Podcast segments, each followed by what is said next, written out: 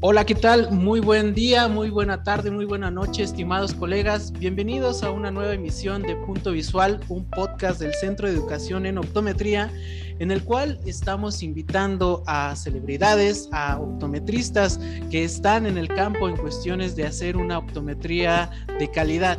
Eh, cada semana acompáñenos por favor para que puedan conocer el cómo es la perspectiva de cada uno de nuestros invitados, de cómo viven lo que es el mundo de la optometría. En estas cuestiones tenemos el gusto y sobre todo el honor de tener a un invitado muy especial para todos los que estudiamos aquí en el Politécnico, a todos los que formamos aquí el, el grupo de CEOPTO y damos la cordial bienvenida al maestro Octavio López Mendoza, Octavio Augusto López Mendoza, profesor del Instituto Politécnico Nacional del Centro Interdisciplinario de Ciencias de la Salud, Unidad Santo Tomás, y que pues damos mucho las gracias por habernos acompañado, por hacernos un espacio en un día que probablemente sea de tranquilidad, un día sábado que estamos haciendo esta emisión. Y pues maestro, qué gusto, ¿cómo está? Adrián, pues buenas tardes antes que nada y muy agradecido, muy agradecido contigo por la invitación que me haces para charlar un rato contigo en este proyecto que excelente, la verdad, me, da gusto que, este, que estés llevando a cabo estas entrevistas. Muchas gracias, maestro. Eh, le agradecemos mucho que esté aquí con nosotros. La temática, le comparto, de este, de este podcast es hacer un mensaje tanto al egresado, al estudiante, a las nuevas generaciones que le estamos llamando de esta forma, porque consideramos que, que bueno, eso es el futuro de esta profesión y que tienen que ver cómo se hace una optometría desde la perspectiva en que, bueno, no vamos más allá, no solamente en cuestiones de poner una cuestión refractiva, sino podemos hacer más que ello. Eh, profesor, entonces, eh, si gusta, arrancamos con lo que es esta parte. Le quisiera yo preguntar sobre sus inicios en cuestiones de su su entrada a la optometría. ¿Cómo fue que usted ingresó a la carrera de optometría? ¿Qué nos podría usted compartir en esa parte? Mira, Adrián, eh, fíjate que eh, mi caso fue algo eh, interesante porque yo vengo de una familia de profesionistas. Mi padre fue médico, mi madre enfermera todos ellos, mis hermanos, son, universitarios.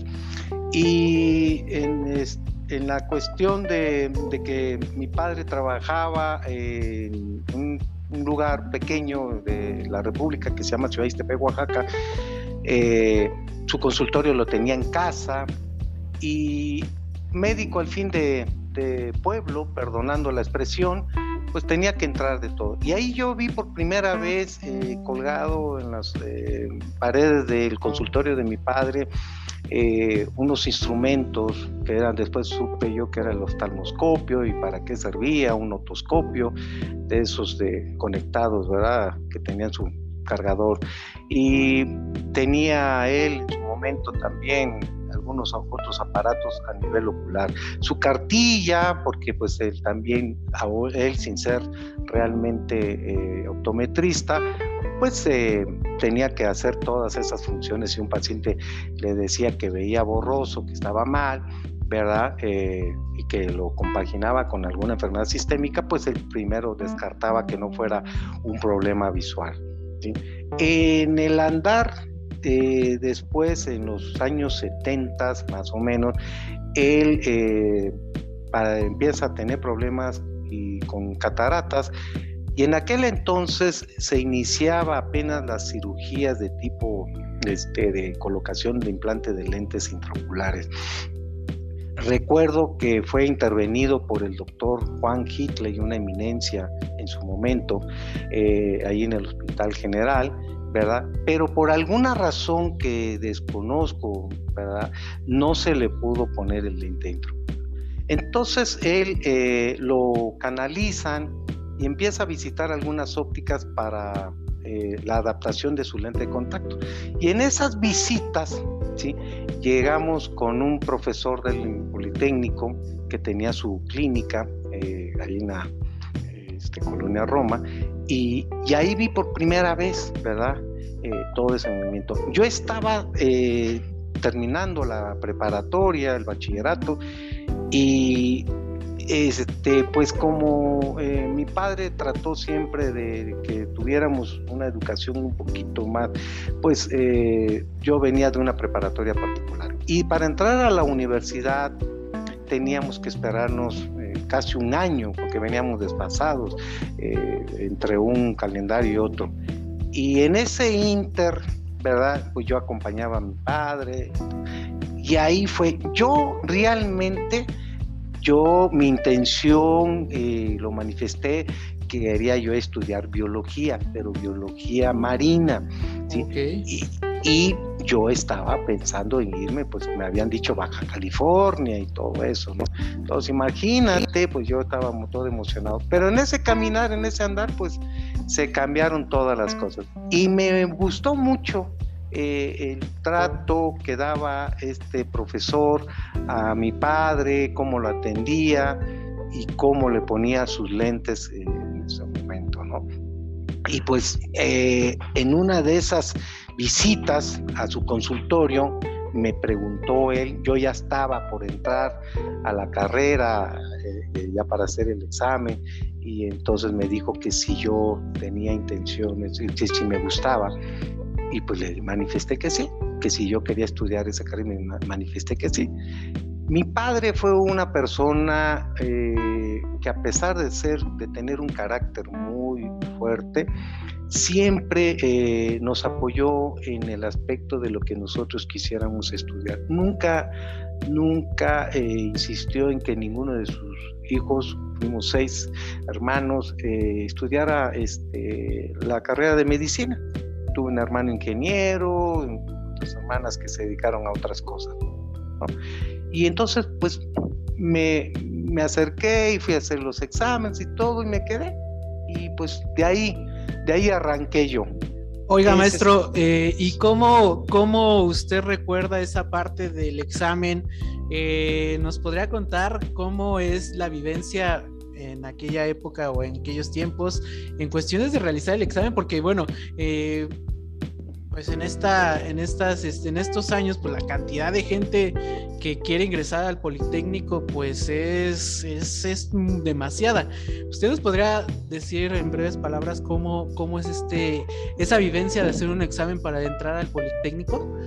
Fíjate que en ese entonces, no sé si ahora haga diferente, pero en aquel entonces eh, tú ibas a la escuela donde tú tenías intención de entrar. Yo de hecho recuerdo haber hecho mi examen de, para ingreso ahí precisamente en la Escuela Superior de Medicina del Instituto Politécnico Nacional y ahí, ahí este, entramos, llegamos a acercar los eh, personas que querían, los este, estudiantes que querían entrar a ingresar ahí a, a la carrera y era precisamente para entrar a medicina o para entrar a optometría. No recuerdo la verdad que nos hayan separado, no lo recuerdo. Yo nada más me acuerdo que me citaron un día, venga a hacer el examen y todo. afortunadamente pasé, eh, me dieron el resultado y me dijeron pues tráigase todos sus papeles y adelante, ¿no? Sí, fue, fue un examen que no como ahora que veo que tienen que ir a algunas otras instituciones, eh, este, a casi que algunos todavía les tocó para entrar a la universidad de ir al Estadio Azteca, porque pues es un volumen muy grande de, estudiantes que ahora hay en la gran demanda para estudiar. Sí, pues, las, las, famosas fotos, ¿no? Que se ven a los estudiantes ahí en el Azteca haciendo el examen. Exacto impresionante, ¿no? Sí, efectivamente, Adrián, sí. Entonces, a mí me tocó otra época, estamos hablando del 70 y yo, 77, 78, yo ingresé a, a la carrera de optometría en el 78, 79, salí en el 82. ¿sí? Una generación. Maestro, eh, en esta parte, usted nos acaba de dar de un, un, dato muy, muy importante y que tanto la audiencia y los colegas que lleguen a escuchar esta plática y sobre todo aquellos que eh, no, estudiaron en la parte del Politécnico, eh, recordar que la carrera de optometría se impartía en la Escuela Superior de Medicina, ¿es correcto? Efectivamente, eh, fíjate que la carrera de optometría, cuando yo la estudié, se encontraba eh, propiamente las clínicas eh, en un segundo piso del edificio central de, ahí de la Escuela Superior de Medicina. ahí teníamos unos pequeños laboratorios o clínicas donde nuestros profesores en su momento pues hacían lo que podían, lo mejor que se podía para darnos eh, nuestras clases. Eh, yo recuerdo que las clases, las aulas, pues sí, algunas aulas eh, nos las compartían ahí los de la Escuela Superior de Medicina. Después se hizo, se realizó un edificio llamado el edificio El Anexo, donde tomábamos también clases, ya unos salones ya un poquito más modernos, en fin, con ventilación, con luz, en fin. Pero este, efectivamente, ¿no? Yo recuerdo muy bien ese segundo piso, esas, esos, este, esa escuela que es un edificio ya antiguo, de pasillos largos, este, donde estaban así los, las aulas, pero pues todo pues tenías que pasar y normalmente siempre estaba iluminado, ¿no? Siempre estaba fuera de día. De repente llegabas a un descanso y pues ahí entraba el sol, ¿no? Entonces, e, e, era, era eso, estábamos, perdón, pero a lo mejor así como que muy alejados de, de, lo que realmente era lo que la escuela, los eh, muchachos de estudiantes de medicina tenían, ¿no? Sí, entonces, eh, pues yo la verdad sí me recuerdo esas, esos, esas eh, clínicas, pequeños consultorios, donde me fui formando poco a poco, eh, gracias al esfuerzo de mis profesores y mis profesores que hacían en su momento esa labor, ¿verdad? Y, a mí me tocó todavía la, porque sí se citaban uno que otro paciente llegaban ahí, pero para hacer nuestras prácticas eh, teníamos nosotros que llevar a, nuestros pacientes. Si nos tocaba pediatría, pues teníamos que llevar a un, a un niño, si nos tocaba, pues la verdad teníamos que estar llevando a, nuestros pacientes para nosotros poder realizar, porque no alcanzaba el número de pacientes que llegaban para realizarse, ¿no? No tenía una difusión en ese entonces la carrera como ahora la tiene, ¿no? Y, los menos la clínica como ahora, como ahora la tiene, ¿verdad? Y disculpe, maestro, eh, yo, bueno, a mí siempre me ha gustado como la parte de la historia de México y, he ahondado un poco en, sobre las cuestiones de la historia de la, de la optometría en el Politécnico. Eh, tengo entendido que había ocasiones que los estudiantes llegaban a ir a consultorios de maestros o inclusive ya de egresados a hacer prácticas. ¿A usted le tocó esta parte en cuestiones de, acudir a estas, a estas instalaciones? Mm, no como, no como tal como lo vivieron todavía generaciones más atrás, este, de que algunos profesores míos sí les tocó eh, al inicio de la carrera, ¿verdad? Que para realizar sus prácticas eh, acudían o los invitaban sus profesores, porque pues primero número eran grupos pequeños y sí se permitían y, los profesores pues eh, para tratar de darles la práctica pues los, invitaban este, a dar precisamente este, esas clases ahí eh, prácticas ahí en los consultorios. A mí como tal no, porque yo ya tenía, te repito, la clínica, tenemos ahí los maestros, pero sí me tocó eh, realizar eh, algunas visitas, por ejemplo, algunas materias como patología.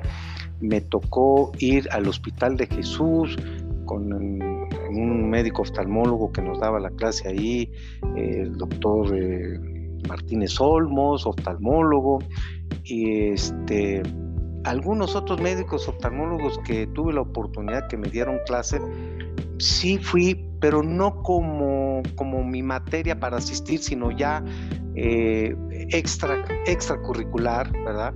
Fuera de, eh, me invitaban precisamente para ver algunos casos, algunas cosas interesantes, en fin, estar un rato ahí eh, viendo la consulta, ¿no? pero eso ya fue aparte. Pero no, a mí no me tocó esa época, a mí no me tocó esa etapa que efectivamente eh, yo creo que mis maestros que me dieron eh, clases, sí les, a los iniciadores sí les tocó esa parte de, de asistir con los que fueron sus maestros, los fundadores, a las ópticas para realizar sus prácticas. De acuerdo. Eh, maestro, disculpe, otra pregunta en esta cuestión es, regresando y retomando la parte de sus inicios en, la carrera de optometría, ¿recuerda cómo eran los, los primeros semestres? ¿Recuerda cuál era su materia favorita, la que usted decía, o las materias que usted disfrutaba, o de cierta forma también, porque no, hay que decirlo, eh, las materias que decía, hoy aquí le tengo que echar más ganas, eh, ¿Usted recuerda esta parte? Sí, claro, Adrián. Fíjate que este eh, mi generación tuvimos algunos maestros este, excelentes, la verdad, y de entre ellos recuerdo al profesor Humberto Cervera Castillo, al cual yo le agradezco. Él nos daba la parte de laboratorio de óptica fisiológica, ¿sí? Y, este, y pues a mí en lo personal eh, fue uno de los maestros que me motivó, fueron de las primeras materias. Me gustaba su materia, pero era, eh, para mí se me hacía complicada la cosa, ¿no? Este, yo no he sido muy bueno para las matemáticas, como algunos compañeros que venían de las escuelas de vocacional, que mis respetos, ¿no? Ahí les eh, dan unas buenas clases. Entonces, eh, siempre había esa dificultad, pero eh, me encantaban las clases de, este, de este señor, ¿verdad? su laboratorio, ¿sí? recuerdo yo que una vez estaba yo, estaba preparado porque cuando llegamos al laboratorio ya tenía todo preparado, ¿eh? todo el equipo para hacer las prácticas, no andaba improvisando ni nada, ya lo tenía todo preparado. Y ahí con él conocí por primera vez el disco de Plácido que había él elaborado y me puso frente a una ventana y me dice, a ver, ven, y, y me empezó a ver con esa, ese instrumento, ¿verdad? y, la luz que me entraba a mí, entonces él veía precisamente ahí, pues yo quiero pensar los reflejos de los anillos, ahora ya lo entiendo un poco, en aquel momento no, pero era un tipo, una persona que improvisaba, una persona que diseñaba, una persona que, que creaba, ¿no? La verdad era un tipazo, ¿no? Este, este doctor. Otra de mis materias que a mí me, me gustó mucho, que la llevé yo si no mal recuerdo, tercero o quinto semestre, y que la llevábamos en la tarde, porque déjame decirte que en mi generación eh, nosotros teníamos clases en la mañana y luego regresábamos en la tarde eh, por algunas otras clases, ¿no? Eso es muy interesante. ¿eh? Ciertos días yo regresaba, recuerdo que por lo menos eran los miércoles, recuerdo bien que eran los miércoles. Tenía yo clases de 5 a 7 que era patología general, que en ese momento se llevaba, y de 7 a 9 que era este óptica oftálmica, creo que era la que se daba con los profesores. No sé si se puedan decir mis maestros, porque los voy a mencionar. Adelante, maestro, adelante, Es el, el, maestro, la verdad que yo muy agradecido con mis maestros, el maestro Escalona, ¿sí? Eh, creo que es Ernesto Escalona, y el doctor Alvar Rubio y Madera era el, que nos daba patología general. Y eran unas clases, Adrián, la verdad, el doctor eh, Alvar Rubio Madera, médico oftalmólogo, también daba eh, consulta en el hospital infantil de Inguarán, donde en algunas ocasiones eh, llegaron a ir algunos compañeros, a mí no me tocó, algunas ocasiones llegaron a ir ahí algunos compañeros por, por espacio, ¿no? Más que nada, este, eh, a ir a, la consulta, ¿no? Y, fíjate que yo recuerdo muy bien sus clases de, doctor, las hacía muy, muy interesantes, a pesar de lo pesado y de estar de 5 a 7, eh, eran las clases y además el doctor era, era enérgico, era, eh, pasabas tú la materia con 6, con 7 era un triunfo, la verdad. Y, recuerdo que eran 52 patologías que nos teníamos que aprender, ¿no? Y las iba llevando todas a cabo ahí. Este, las ¿Por qué 52, maestro? Me, me, llama la atención. ¿Por qué el número 52? Mm, era, no sé, era un número que teníamos de patología para ver. Entre ellas las enfermedades exantemáticas, eh, rubiola, varicela, sarampión, este, escarlatina, eh, y las íbamos viendo por bloques.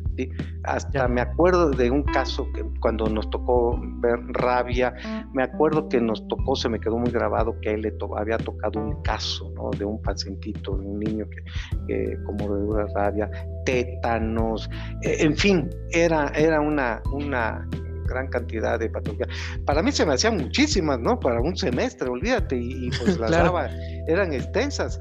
Y, este, pero excelentes, excelentes este, eh, clases que, la verdad eh, tuvimos ahí con dos, pues así como también, pues habían las que no, no, no, realmente no llenaban mucho, ¿no? Pero bueno, creo que eran más las, las buenas clases que, las que no.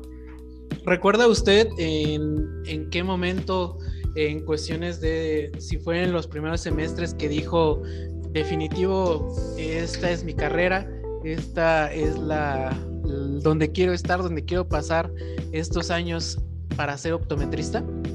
Fíjate, fíjate Adrián, que yo desde que entré, yo desde que entré siempre fui con esta idea de estudiarla.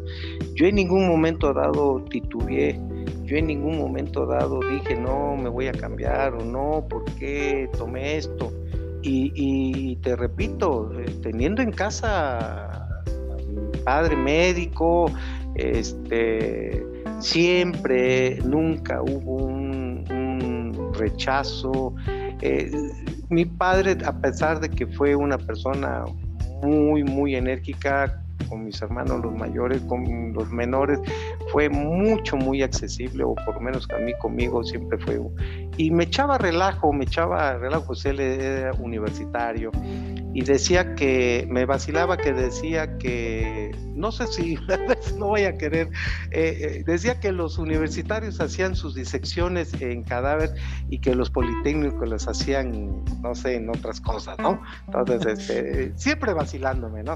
Nunca con el afán de, de, de, este, de molestar ni nada.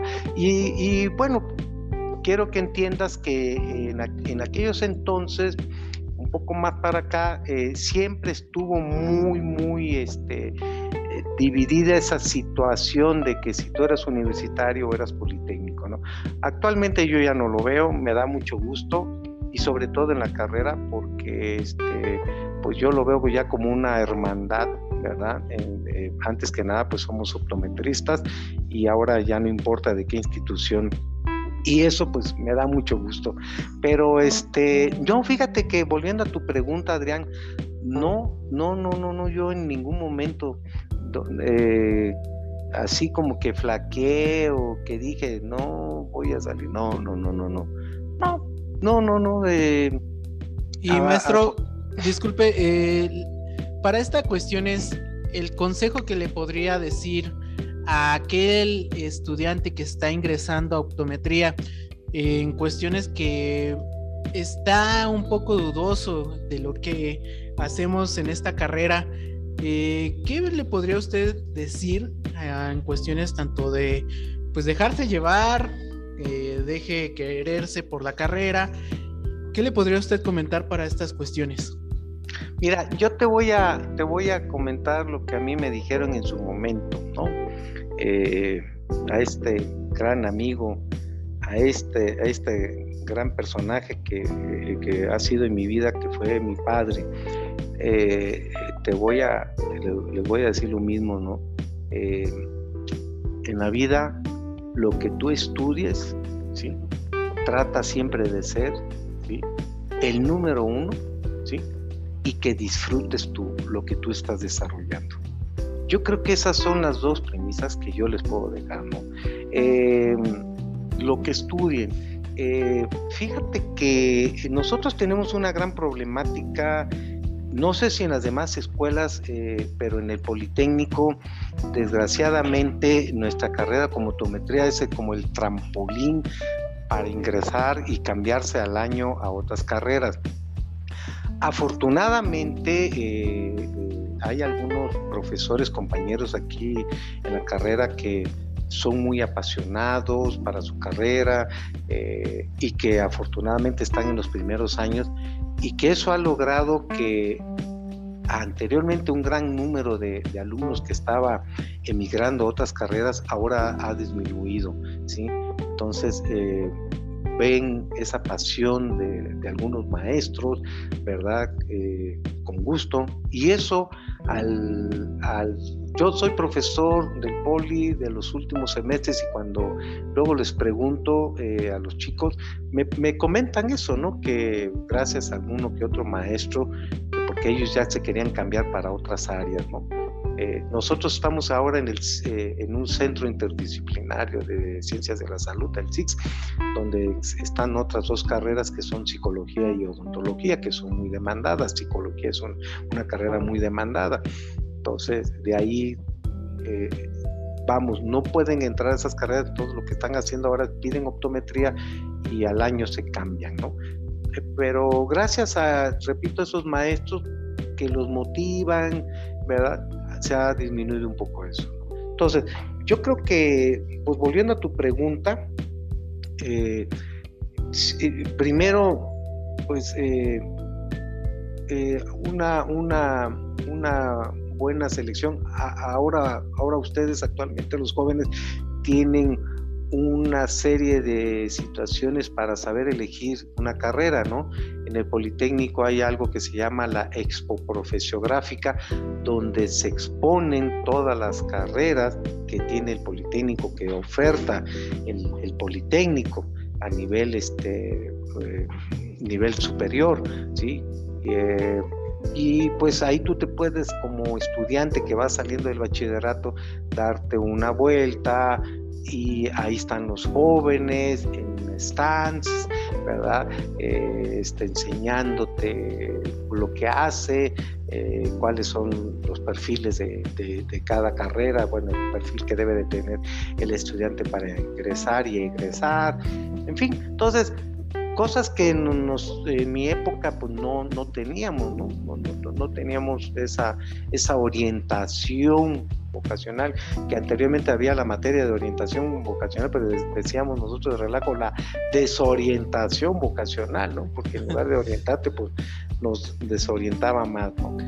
Pero eh, este, yo les sugeriría a estos jóvenes que se den, si van a ingresar al Politécnico, que se den una vuelta ahí a la profesiográfica, si no están bien definido qué es lo que quieren estudiar, que se den una vueltecita para que ellos puedan ahí ver. Y ahí los estudiantes de las diferentes carreras les puedan explicar, ¿verdad?, a qué se dedican. De acuerdo. Eh, maestro, retomando esta parte en cuestiones de su estancia eh, como estudiante en el Politécnico, eh, en el transcurso vamos a partir en la parte intermedia. Bueno, mm, lo comento así porque, bueno, en, la parte mía, que yo también soy egresado del, del Politécnico, en más o menos cuarto o quinto semestre, ya empiezas tú a ver lo que es la interacción con pacientes. ¿Usted recuerda cómo fue su primer paciente? ¿Recuerda si tenía alguna cuestión, alguna patología, alguna metropía alta? ¿Recuerda esta parte? Sí, claro, mira, eh, fueron varias, fueron diferentes formas de, Nosotros teníamos un sistema que ciertos días iba un oftalmólogo, una oftalmóloga. Yo recuerdo más bien a un oftalmólogo. Eh, si teníamos alguna situación de patología, pues ya se canalizaba, ¿no? Previo ciertos eh, requisitos, ¿verdad? este, para que lo pudiera ver. Y tú tenías que llevar a tu paciente y tú tenías que estar ahí al pendiente y el doctor te preguntaba, ¿no? Eh, ¿Qué tiene o por qué viene? Y si quería te preguntaba qué agudeza visual tiene, en fin, ¿no? Es como le llaman en los hospitales presentar al paciente, ¿no? Así es, así es.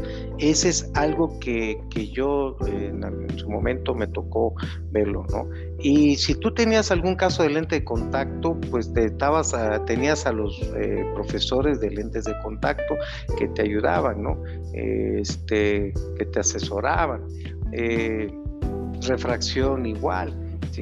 Entonces, eh, te repito, nosotros carecíamos mucho de pacientes teníamos que llevarlos a algunos pacientes, algunos pacientes, ¿no?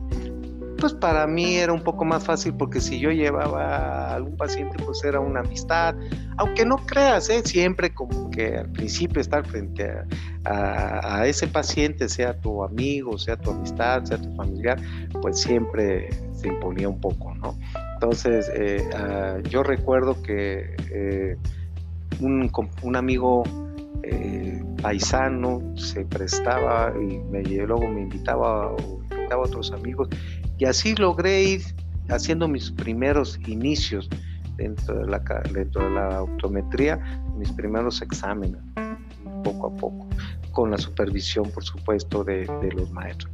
Actualmente ustedes tienen ya mucha práctica, ¿no? ustedes ya eh, practican, a lo mejor no, si nosotros hacíamos algunas prácticas, eh, pues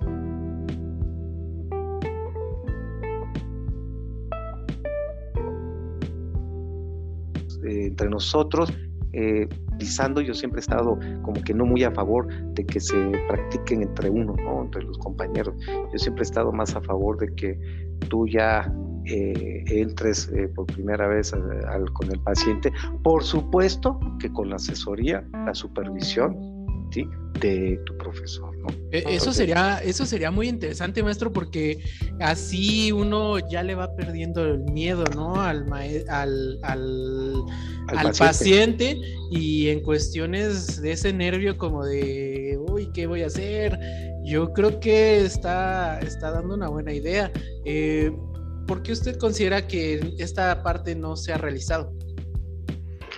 Bueno, eh, son muchos factores, ¿no? Eh, nosotros en la clínica, afortunadamente, eh, tenemos una, una clínica bastante amplia, grande, en la cual tenemos convenios, o sea, hay el convenio con, por llamarlo así, con los propios trabajadores del instituto, donde ellos van y realizan su, una prestación anual y, los chicos son los que les hacen los exámenes.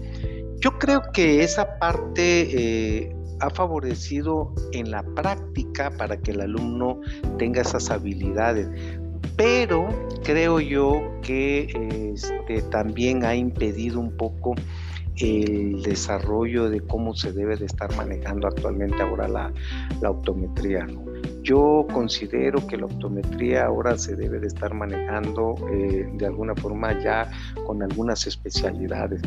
Yo, maestro eh, este, de clínica, pues no puedo ser el todólogo, ¿no? A lo mejor domino el área de refracción, domino el área un poco de, visión de lentes de contacto, un poco de visión baja, pero, por a, eh, pero a lo mejor no domino bien el área de visión binocular.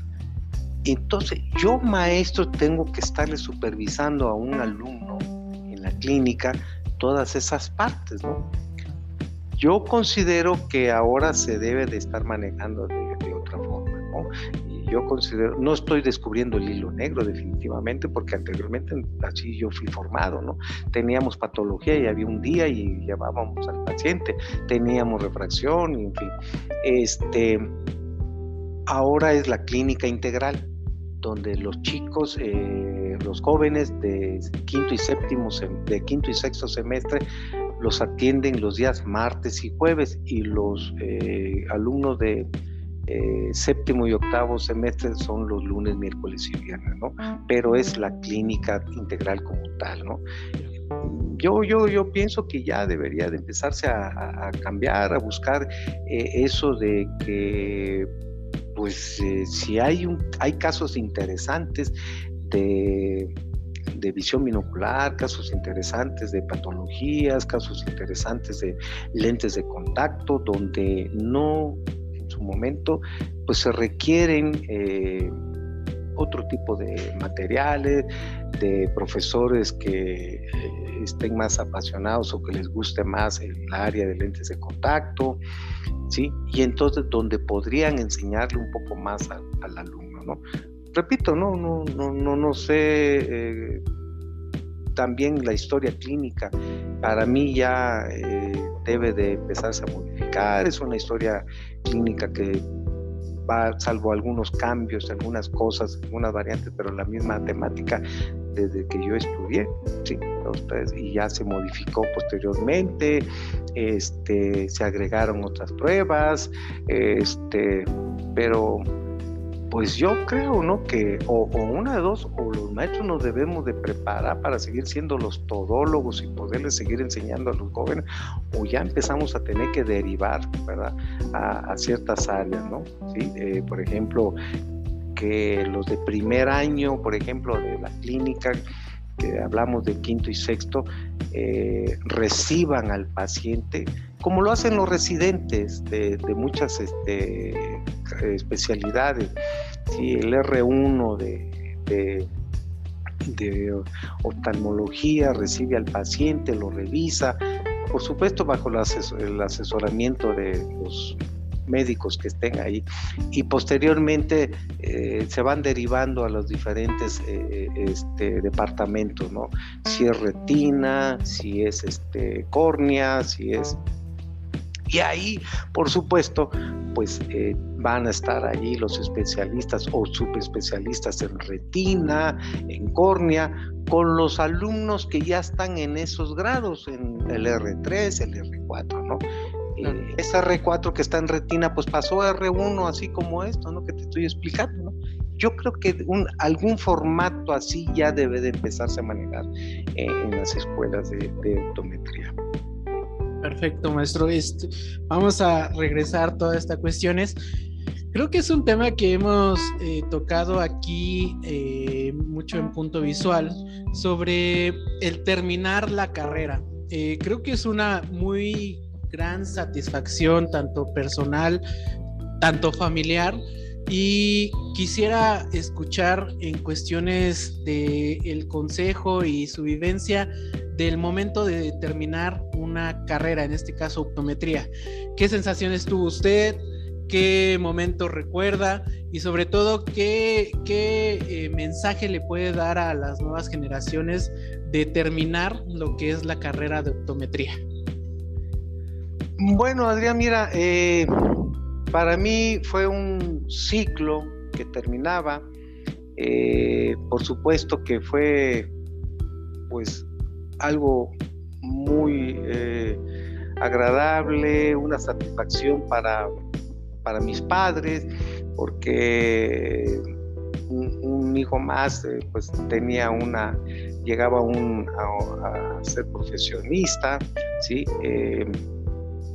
Pues ya era parte precisamente de que eh, yo podía eh, estar con mi padre en el consultorio médico y, él y, a un lado estar yo trabajando con él. Eh, desgraciadamente no se pudo llevar a cabo eso por, por situaciones que te presentaron y pues pero fue esa gran satisfacción ¿verdad? Tanto personal como familiar, ¿no? Parte de, mis hermanos, de mis padres, ¿verdad?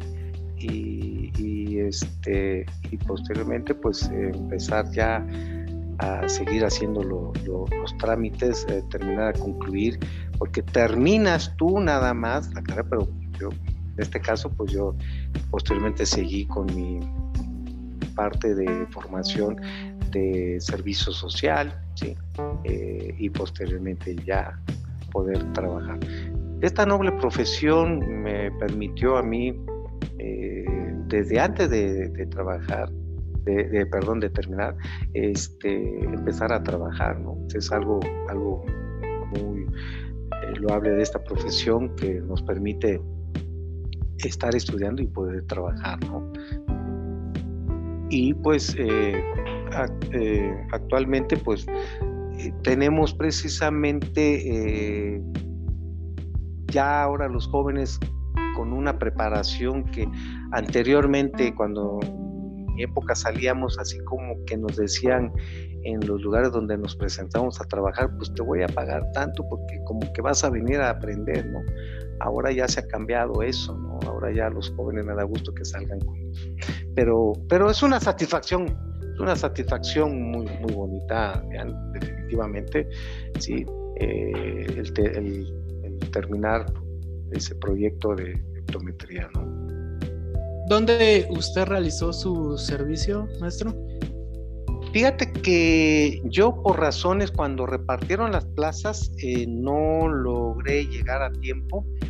Estaba yo allá en, mi terruño y cuando yo llegué me tocó una, una plaza para este, realizarla de la cual no, no acepté. No, una plaza que no, no era los requisitos, no llenaba mis requisitos que yo quería ¿no? en ese momento. Entonces eh, yo me propuse de ir a buscar precisamente una plaza para realizar realmente lo que yo consideraba que había, estudiado, ¿no? La optometría. No ir a tomar nada más agudezas visuales a un consultorio, un lugar, un lugar que, estaba, eh, creo que en la delegación Azcapotzalco en ese momento. No habían buenas plazas y las buenas pues se, se, saturaban. Y repito, pues yo como no estuve en la repartición, pues no me tocó una buena plaza. Entonces tuve que perder, por decirlo así, eh, dejé pasar un semestre, ¿verdad? Y eh, fui a dar al hospital Gia González. Estoy hablando del año de 1983 y yo tuve la suerte de abrir plaza ahí en el Hospital Gia González. ¿En el Gia González? En el Gia González. Ahorita es de las plazas, pues inclusive hasta, vamos a decirlo, más pedidas, ¿no? Así es. Entonces, en ese entonces estaba, eh, acababa de llegar al servicio de oftalmología un grupo de médicos oftalmólogos que venían del Hospital General. De entre de ellos venía la doctora Emma Limón, que es una una persona que fue reconocida por estrabismo, por la cirugía de estrabismo. Y, se inició ese servicio de oftalmología con tres residentes. Dentro de ellos eh, recuerdo muy bien al doctor Rolando Neri Vela, hermano, hermano de Rodolfo Neri Vela, el primer astronauta, en el cual actualmente tengo una gran amistad con el médico oftalmólogo, y otros dos que venían de Veracruz. Y ahí fui a hacer yo en 1983 empecé a hacer yo mi servicio social, ¿sí? Ahí me recibió la doctora, no tenían optometrista y ahí yo empecé. Ella me pidió en su momento que si yo la podía apoyar con las clases de refracción. Ella me dijo en su momento que no quería ningún compromiso. Me aceptaba a mí pero que no quería ningún compromiso con ninguna institución, porque como iba llegando ella no quería en un momento dado estar este, ahí eh, en su momento este, eh, tener compromisos, Y eso pues a la larga me motivó, me, causó un poquito de problema, pero sí que se solucionó. Fíjate, ahí, ahí yo tuve la gran, la gran fortuna de conocer a grandes eh, médicos eh, en su momento, no nada más de oftalmología, ahí conocí al doctor eh, Fernando Ortiz Monasterio, eminente cirujano plástico que dejó una gran, gran escuela, ahí fue una de las grandes escuelas, y en aquel entonces iban muchos pacientes, niños con muchos síndromes, Tricher Collin, este, Cruzón, Cruzón, en fin, una serie de problemas que entraba todo un gran equipo de, profesionales cirujanos, entre ellos los cirujanos, eh, los eh, odontólogos los maxilofaciales, eh, Emma Limón entraba en el aspecto a nivel ocular, este, los cirujanos plásticos como Fernando Ortiz Monasterio en el aspecto de reconstrucción de la cara. y yo tenía la oportunidad en su momento de estar eh, en, las pláticas, en las clases, en las sesiones, sí, que se hacían, ¿no? Entonces, pues era, era así como que algo, algo eh, que a mí, pues a mi corta edad en ese entonces, me fue enriqueciendo muchísimo. ¿Qué edad tenía usted, maestro? 23 años, 23 años andaba yo ahí, ya en Energía González. Y disculpe, eh, en esta cuestión, eh, la interacción del optometrista, el médico oftalmólogo, eh, en, aquella, en aquellos años, ya se daba por hecho de que tendría que ser pues totalmente correlacionada para el beneficio del paciente o cómo era esa perspectiva que se tenía en esa parte? Eh, una, una relación de total, eh, bueno, que cada quien estaba bien situado en lo que hacía, ¿no? Yo definitivamente, eh, repito, tuve una, una gran suerte, no sé si por mi forma de comportarme, de llevarme con todo respeto, y era invitado a subir los jueves, que era día de cirugía, y digo subir porque era en el quinto, sexto piso, me acuerdo. Eh, a las cirugías me tocó cirugías de, catarata, las extracapsulares, este, me tocó este, resección de músculos, eh, me tocó, en fin, algunas cosas. Y como yo realmente, eh, pues mi, yo siempre estuve bien ubicado, ¿no? La, lo que yo había estudiado, claro. la yo no me, yo nunca me llamó la atención cirugía, ¿no? Yo tuve la oportunidad, Adrián, de mi padre me puso así la oportunidad de estudiar la carrera de medicina en alguna universidad particular y no, no, no, no, no, no, yo hablé con mi padre, nunca fue, nunca fue eso, no, nunca me llamó la atención eso este, como tal, estudiar, ser médico, ser oftalmólogo, ¿no? Entonces, este, los jueves que era día de cirugía y que me dejaban, porque empezamos en un, en un área muy pequeña, Adrián, ahí en, en, en el Gia González, el, servicio de oftalmología eran dos cuartitos, eran dos, dos cuartitos chiquitos y pues ahí todos amontonados. Que no ha de ser lo, lo de ahorita, ¿no? Que tienen estudios y todo eso, ¿no? No, no, no, Adrián.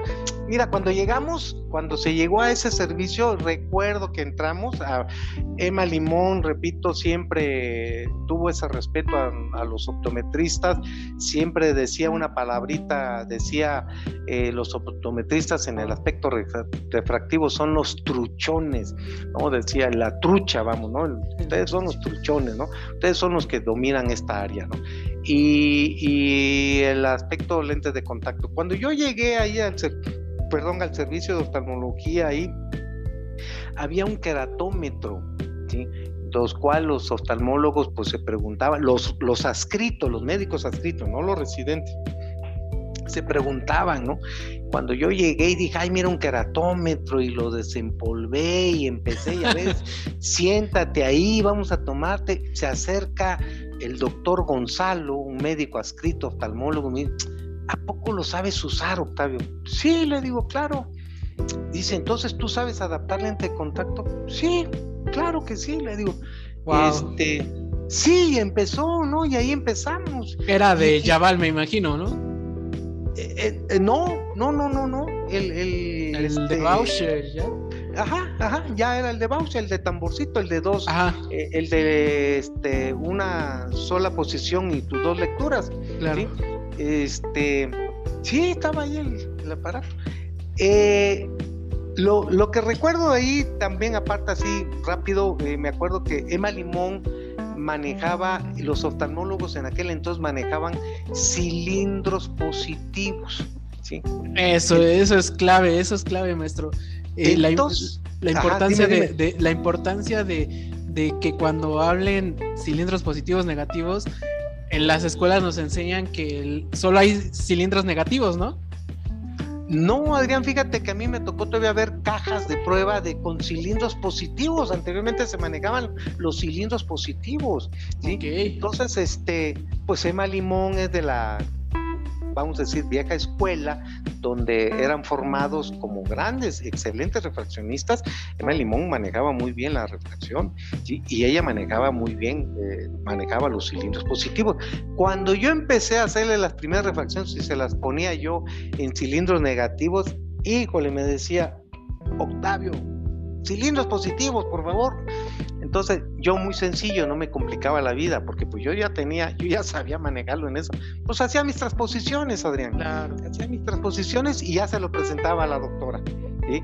Entonces, nunca lo, nunca lo neutralicé con cilindros positivos, ¿no? Yo, ah, como había aprendido, y ahí, ahí aprendí a hacerlo en caja de prueba, bueno, trabajamos en caja de prueba, ahí conocí el famoso Copeland que manejaba la doctora Emma Limón, ¿sí? Este, el retinoscopio Copeland, ¿sí? Eh, me tocó en alguna ocasión eh, ver alguno que otro oftalmólogo excelente eh, hacerlo con el espejo, ¿verdad? Y una fuente de luz, lo que se conoce como, no sé si se diga la oftalmoscopía indirecta, una fuente de luz atrás del paciente y refractando, ¿no? No, no olvido, no olvido, maestro, cuando usted siempre carga su, su, voy a decirlo, su espejo y nos dice, con esto puedo hacer una retinoscopía. No sé si usted de ahí lo, lo aprendió. Sí, sí, sí, sí. Eh, ahí fue de las primeras veces que empecé a ver yo que se hacía precisamente la, la, retinoscopía con un espejo, ¿verdad? Y de ahí, pues, este, yo aprendí la parte importante de conocer la los principios básicos de los instrumentos, ¿verdad? En caso dado de que no tuviera un instrumento, pues cómo poderlo en un momento dado eh, suplantar, ¿verdad? O cómo poderlo realizar, ¿sí? Eh, y, pues fue, fue, fue una etapa, una, una experiencia muy bonita. Y volviendo cuando eh, me invitaban a la cirugía, los jueves quedaba el servicio de oftalmología vacío porque todos los médicos oftalmólogos subían a operar. Y en su momento hablé con la doctora Limón y le dije, porque yo no, yo, yo no podía por tanta gente, luego nos estábamos amontonando para estar, yo estar haciendo las refracciones de los pacientes o las adaptaciones. Y le pedí que si no me, me permitía mejor quedarme, ¿verdad? A este, los jueves a hacer mis eh, refracciones y mis adaptaciones de lentes de contacto. Y le agradó. Entonces, volviendo a tu, tu pregunta, desde ese entonces, bueno, repito, yo creo que influye mucho el, el, que tú sepas o que tengas bien definido cuál es tu área, ¿no? Este, yo en su momento, pues teníamos bien definido mi área, era el aspecto refractivo, lentes de contacto, algunas cosas de, visión baja, lupas, en fin. Y, el aspecto patológico, pues ya lo fui aprendiendo yo eh, sobre la marcha, ¿no? sobre ya con estar trabajando con algunos oftalmólogos y pues estarlo aprendiendo. Pero pues a mí me ha servido más que nada para este en su momento canalizar a los pacientes, ¿no? Yo creo que la optometría tiene mucho, mucho campo eh, en el aspecto refractivo, en el aspecto lente de contacto, visión binocular, terapia, visión baja, como para estar metiéndonos en la patología. Bueno, respeto a todo aquel que, que, que se meta, pero el único consejo que yo les podría dejar a los jóvenes ahora si van a entrar a, estar manejando algunos fármacos o estar entrando a las patologías es, ok, no, está bien, háganlo, pero prepárense. Prepárense, por favor. Prepárense, estudien, vean, ¿sí? porque casos eh, que me ha tocado ver eh, por una mala indicación de un fármaco que se ha ocasionado una iatrogenia en un paciente, ¿verdad? Que no lo, no lo necesitaba, ¿no? Entonces, debemos de seguirnos preparando. Eh, bueno, maestro, usted sabe que aquí eh, su servidor es alguien que disfruta mucho las adaptaciones de lente de contacto y no me quiero quedar con la pregunta ¿usted eh, qué adaptaba? ¿Rígido, blando? ¿Cómo eran las adaptaciones en aquellas eh, estancias en, su servicio? Eh, pues a mí me tocó la época, te repito, de, las cirugías de, extracción de catarata, intracapsular y que todavía eh, no estaba el boom de los lentes intraoculares. Entonces me tocó esa etapa bonita de adaptar eh, lentes de contacto para altos positivos. llamados de un solo corte, one cock o asféricos, ¿verdad? Pues eran de más 12, más 15, en fin, y, este me tocó los lentes de diámetros pequeños de 8.1, 8.3, ¿verdad? Este, por la cuestión. Me imagino que eran de PMMA. PMMA, sí, por supuesto, sí, era PMMA, efectivamente. Lentes que, duraban el material. Todavía hace poco tuve un paciente que traía PMMA y tenía los años, ¿no? Entonces, pues eh, empieza ahora a cambiar a los de gas permeable, unos diámetros más grandes, en fin, eh, pues ahí vas haciendo la transición, ¿no? Poco a poco, ¿sí? Porque pues ya les explicas a tus pacientes, ¿verdad? Que eh, pues ahora hay estos nuevos materiales, hay estos nuevos diseños, ¿sí? Sí, sí, sí, sí, me tocó toda esa, toda esa época, ¿verdad? todavía me tocó la época eh, a lo mejor no tanto yo no tomé eh, lentes de contacto como algunos compañeros eh, eh con el doctor, en aquel entonces los que trajeron los lentes Wally Jensen, era el maestro Víctor Chiquiar, su hermano, o sea, los Chiquiar, y luego de ahí los cuñados de los Chiquiar, los Varona, y, este, y bueno, empezaba también el profesor Abraham Bromberg con Lumilén, y, este, y bueno, pues era, era, era esa era esa gente de, de, aprenderse muchísimo, de muchos conocimientos, ¿verdad? Y, sobre todo de gente que pues, probaban, era todavía de estar probando, ¿no? Y de estar experimentando, estar checando, ¿no?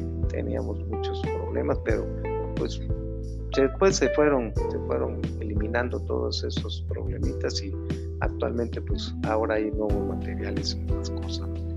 De acuerdo.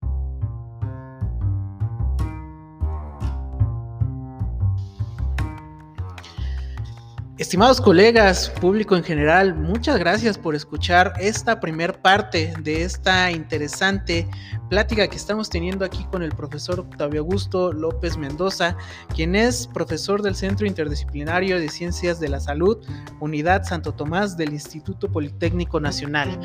Les agradecemos mucho que estén al pendiente de la segunda parte, va a salir en estos días pero no sin antes recordarles que si hay alguna duda, algún comentario o si ustedes quieren proponer algún, algún profesionista que entrevistemos, pueden hacernos llegar la información a lo que es nuestras redes sociales. Nos encontramos tanto en Facebook como Instagram como Centro de Educación en Optometría o CEOPTO 2020. De igual forma, eh, tenemos el correo que es opto2020.gmail.com y con gusto las sugerencias, el candidato que ustedes gusten, podemos, podemos nosotros poder poner atención para poder disfrutar de esa plática. Colegas, estamos en contacto, nos estamos saludando muy pronto para la segunda parte y reciban un cordial saludo desde la Ciudad de México. Hasta luego.